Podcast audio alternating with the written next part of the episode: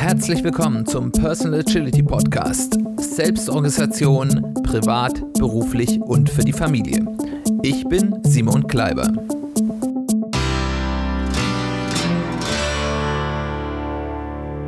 Herzlich willkommen zu einer weiteren Folge des Personal Agility Podcasts. Schön, dass du eingeschaltet hast. Schön, dass du wieder dabei bist. Heute geht's mal wieder um eine Selbstcoaching-Technik, die ich dir vorstellen will, die vielleicht hilfreich ist. Ich glaube auch, das ist eine relativ universal einsetzbare Coaching-Technik und dann wollen wir gleich mal schauen, wie die so funktioniert. Du kennst vielleicht das Gefühl, dass der Tag schon wieder vorbei ist und du eigentlich gar nicht weißt, wohin die Zeit gegangen ist. Oder das Gefühl, dass für bestimmte Dinge, die dir eigentlich wichtig sind, gar keine Zeit mehr da ist. Und du auch nicht weißt, wie du dir die schaffen sollst. Häufig ist es zum Beispiel Zeit für die Familie oder Zeit für einen selbst, Me-Time, auch mal so Dinge zu tun, die einem Spaß machen, äh, die vielleicht nicht offensichtlich nutzbringend sind, sondern die einfach einem selbst gut tun und vielleicht auch einfach nur Quatsch sind, die einem Spaß machen. Auch das ist ja wertvoll. Oder vielleicht das Gefühl, dass euer Zeitinvest für bestimmte Themen und eure Prioritäten eigentlich nicht wirklich im Einklang seid. Dass ihr ganz viel Zeit für Dinge aufbringt, die eigentlich nicht wirklich eure Prioritäten sind, nicht wirklich eure wichtigen Ziele sind. Und eine Selbstcoaching-Technik, und die möchte ich heute vorstellen, die einem dabei helfen kann, das ein bisschen strukturierter zu betrachten, ist die 24-Stunden-Inventur. Was verbirgt sich hinter dieser Selbstcoaching-Technik? Also man kann das erstmal nur für einen Tag machen, man kann das auch für eine Woche machen oder auch für länger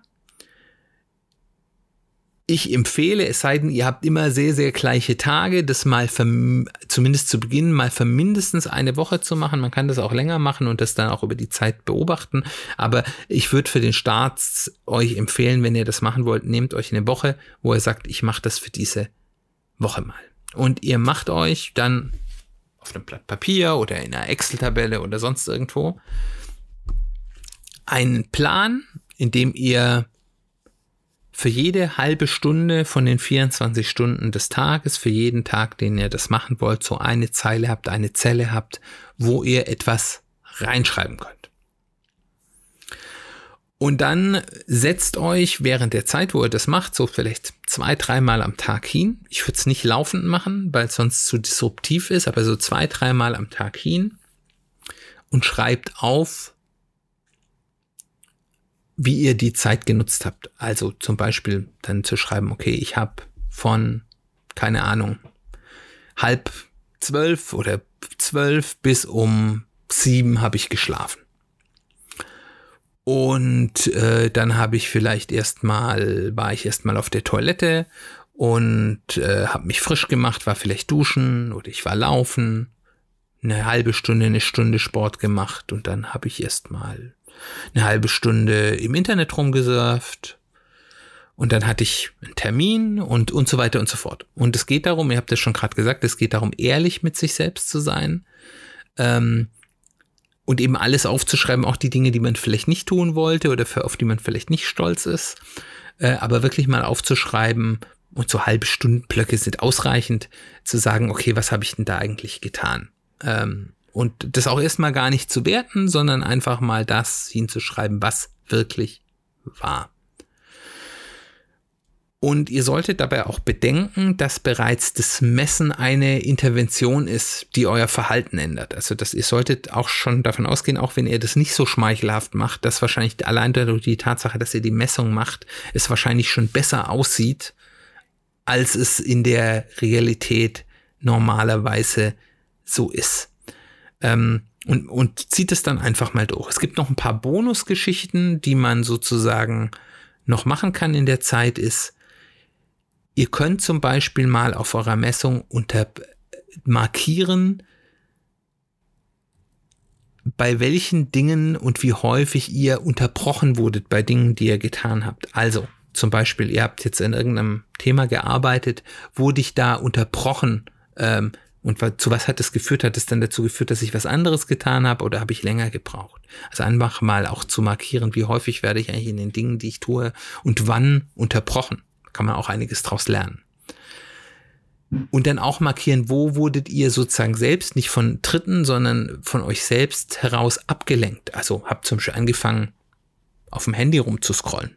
Ist euch bestimmt noch nie passiert. Mir auch nie, nie.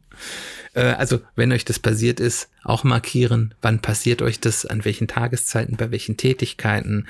Äh, habt ihr danach noch ordentlich weitergemacht oder habt ihr dann erstmal äh, eine Stunde mit dem Handy rumgescrollt? Ist euch bestimmt noch nie passiert. Dann könnt ihr nochmal farblich unterschiedliche Themen kodieren, dass man das so ein bisschen optisch wahrnehmen kann. Ähm, zum Beispiel könnte man da dieses Fünf-Aspekte-Modell benutzen, also zum Beispiel für berufliche und karrierebedingte Themen, die blau markieren, wenn ich mit Freunde und Familien was mache, das orange markieren, wenn ich Dinge für Gesundheit und Fitness tue, das grün markieren, wenn man was für seine Partnerschaft tut.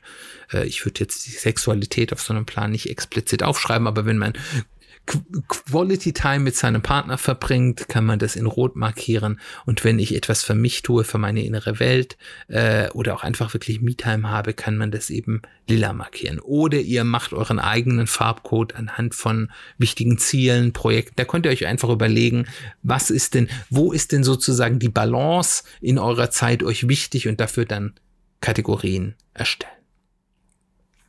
Und wenn ihr das gemacht habt und bevor ihr da jetzt anfängt, fangt das groß auszuwerten, würde ich euch empfehlen und ich würde es erst danach machen, um das nicht zu primen. Was ist denn eigentlich grob eure Zielvorstellung? Wie viel Prozent eurer Zeit möchtet ihr denn für bestimmte Themen oder Themenblöcke eigentlich verbrauchen? Was wäre denn da eure Idealvorstellung? Und wenn ihr das gemacht habt, könnt ihr dann eben sozusagen euch ähm, wirklich ähm, das mal anschauen, gerade wenn ihr diese Farbkodierung gemacht habt, ihr ja dann schon so eine Vorkodierung und das erstmal auf, auf euch wirken lassen. Wie sieht es eigentlich aus, rein optisch? Ist das ähm, eine Zeitverwendung, die sich erstmal gut anfühlt oder schlecht? Wahrscheinlich, wenn ihr damit startet, werdet ihr nicht so begeistert sein. Aber dann eben auch mal zusammenzurechnen, wie viel Zeit in einer Woche verbringe ich oder damit durchschnittlich am Tag kann man ja dann ausrechnen, verbraucht ihr denn für welche Art der Dinge? Wie lang schlafe ich? Schlafe ich sechs Stunden? Schlafe ich acht Stunden? Schlafe ich zehn Stunden? Äh, Im Durchschnitt äh, wie viel verbrauche ich denn so für Alltagsgeschichten zum Beispiel, dass ich irgendwie koche oder aufräume oder sonst irgendwas tue? Wie viel verbrauche ich denn wirklich für meine, meine beruflichen Ziele? Wie viel Zeit verbringe ich mit meiner Familie und so weiter und so fort? Und ähm, dann könnt ihr das sozusagen mit eurem Ziel vergleichen. Und ihr werdet dann auch sehen, gerade wenn ihr so ein bisschen die Sachen so runterkategorisiert, ähm, wenn ihr das Gefühl habt, ihr müsst ganz viele Kategorie, Kategorien ans, äh, anlegen oder, oder da vielleicht auch noch so Unterkategorien anlegen, dann ist das auch erstmal schon ein Zeichen dafür, dass ihr vielleicht ein bisschen den Fokus verloren habt. Genau, und das nächste ist, sich einfach dann mal anzuschauen, wie stellt sich denn der Ist-Stand, von dem ihr wisst, der ist schon geprimed, dadurch, dass ihr gemessen habt, mit eurem Zielvorstellung. Und da wird es eine Diskrepanz geben, unter Umständen eine große. Und dann könnt ihr erstmal überlegen, was sind denn einfache Schritte, mit denen ihr euch annähern könntet. Also zum Beispiel das Einfachste, wenn ihr sagt, ihr schlaft im Durchschnitt nur sechs Stunden und ihr merkt, eigentlich sollte ich lieber neun Stunden schlafen oder acht Stunden schlafen ist. Was kann ich denn für einfache Schritte tun, dass ich mehr schlafe? Kann ich morgens länger schlafen? Ist das das, was ich will? Muss ich vielleicht mal gucken, dass ich früher ins Bett gehe? Ähm, oder wenn ihr auch umgekehrt, wenn ihr sagt, ich schlafe zehn Stunden und eigentlich will ich das gar nicht, äh, was kann ich denn dafür tun, äh, dass ich morgens aus dem Bett komme zum Beispiel äh, und das sinnvoll mache. Und das gibt es eben bei ganz vielen Dingen. Und da erstmal jetzt sammeln, was sind denn Möglichkeiten? Und das sind Möglichkeiten, das sind nicht die Dinge, die ihr dann auch wirklich tut, sondern sagen, was sind, wo habe ich Diskrepanzen und was sind Möglichkeiten? Und das ist der nächste Punkt, dort die anzunähern. Es geht nicht um Maßnahmen, mit denen ich das eins zu eins rüberbringe, sondern wo ich einen ersten Schritt gehen kann, um das anzunähern. Und da sammelt erstmal so viel euch einfällt.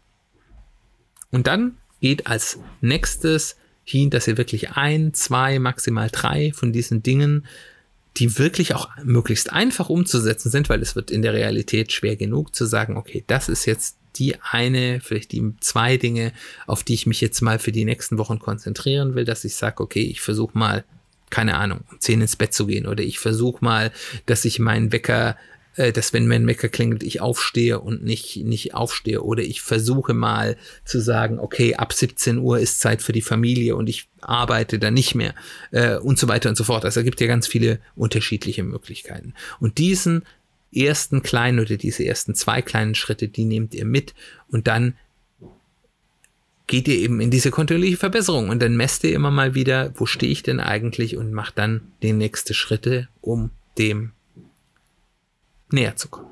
Und ich glaube, das ist auch ein gutes Gefühl, wenn man merkt, okay, ich verbringe die Zeit wirklich die, so, wie ich will. Und auch wieder ganz wichtig, da geht es nicht darum, dass ich meine Arbeitszeit optimiere, weil häufig ist es bei Menschen, die sich mit Selbstorganisation beschäftigen, eher so, dass die zu viel Zeit für Arbeit verbringen und zu wenig Zeit für die Dinge, die im Leben vielleicht noch ein Tick wichtiger sind. Es geht ja nicht nur ums, oder dass sie auch die Zeit, die sie vielleicht für private Dinge verbringen, verdaddeln mit irgendwelchem Kram, der eigentlich gar nicht wertstiftend ist und das dann dazu führt, dass Zeit eigentlich für die wirklich wichtigen Dinge im Leben keins ist. Und von daher ist eben auch mal bewusst darüber nachzudenken, was ist denn wirklich eine gesunde Zielvorstellung, auch eine ganz wertvolle Maßnahme.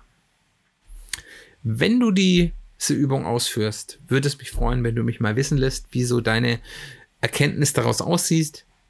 Wie groß war die Diskrepanz? Gab es irgendwas, was dich besonders schockiert hätte? Würde mich total freuen, das zu erfahren. Komm auf mich zu, schreib mir eine Mail, schreib mir eine Nachricht, äh, ruf mich an. Ich freue mich, von dir zu hören. Ansonsten herzlichen Dank fürs Zuhören. Ich hoffe, es hat dir gut gefallen. Es war interessant für dich, es ist hilfreich für dich.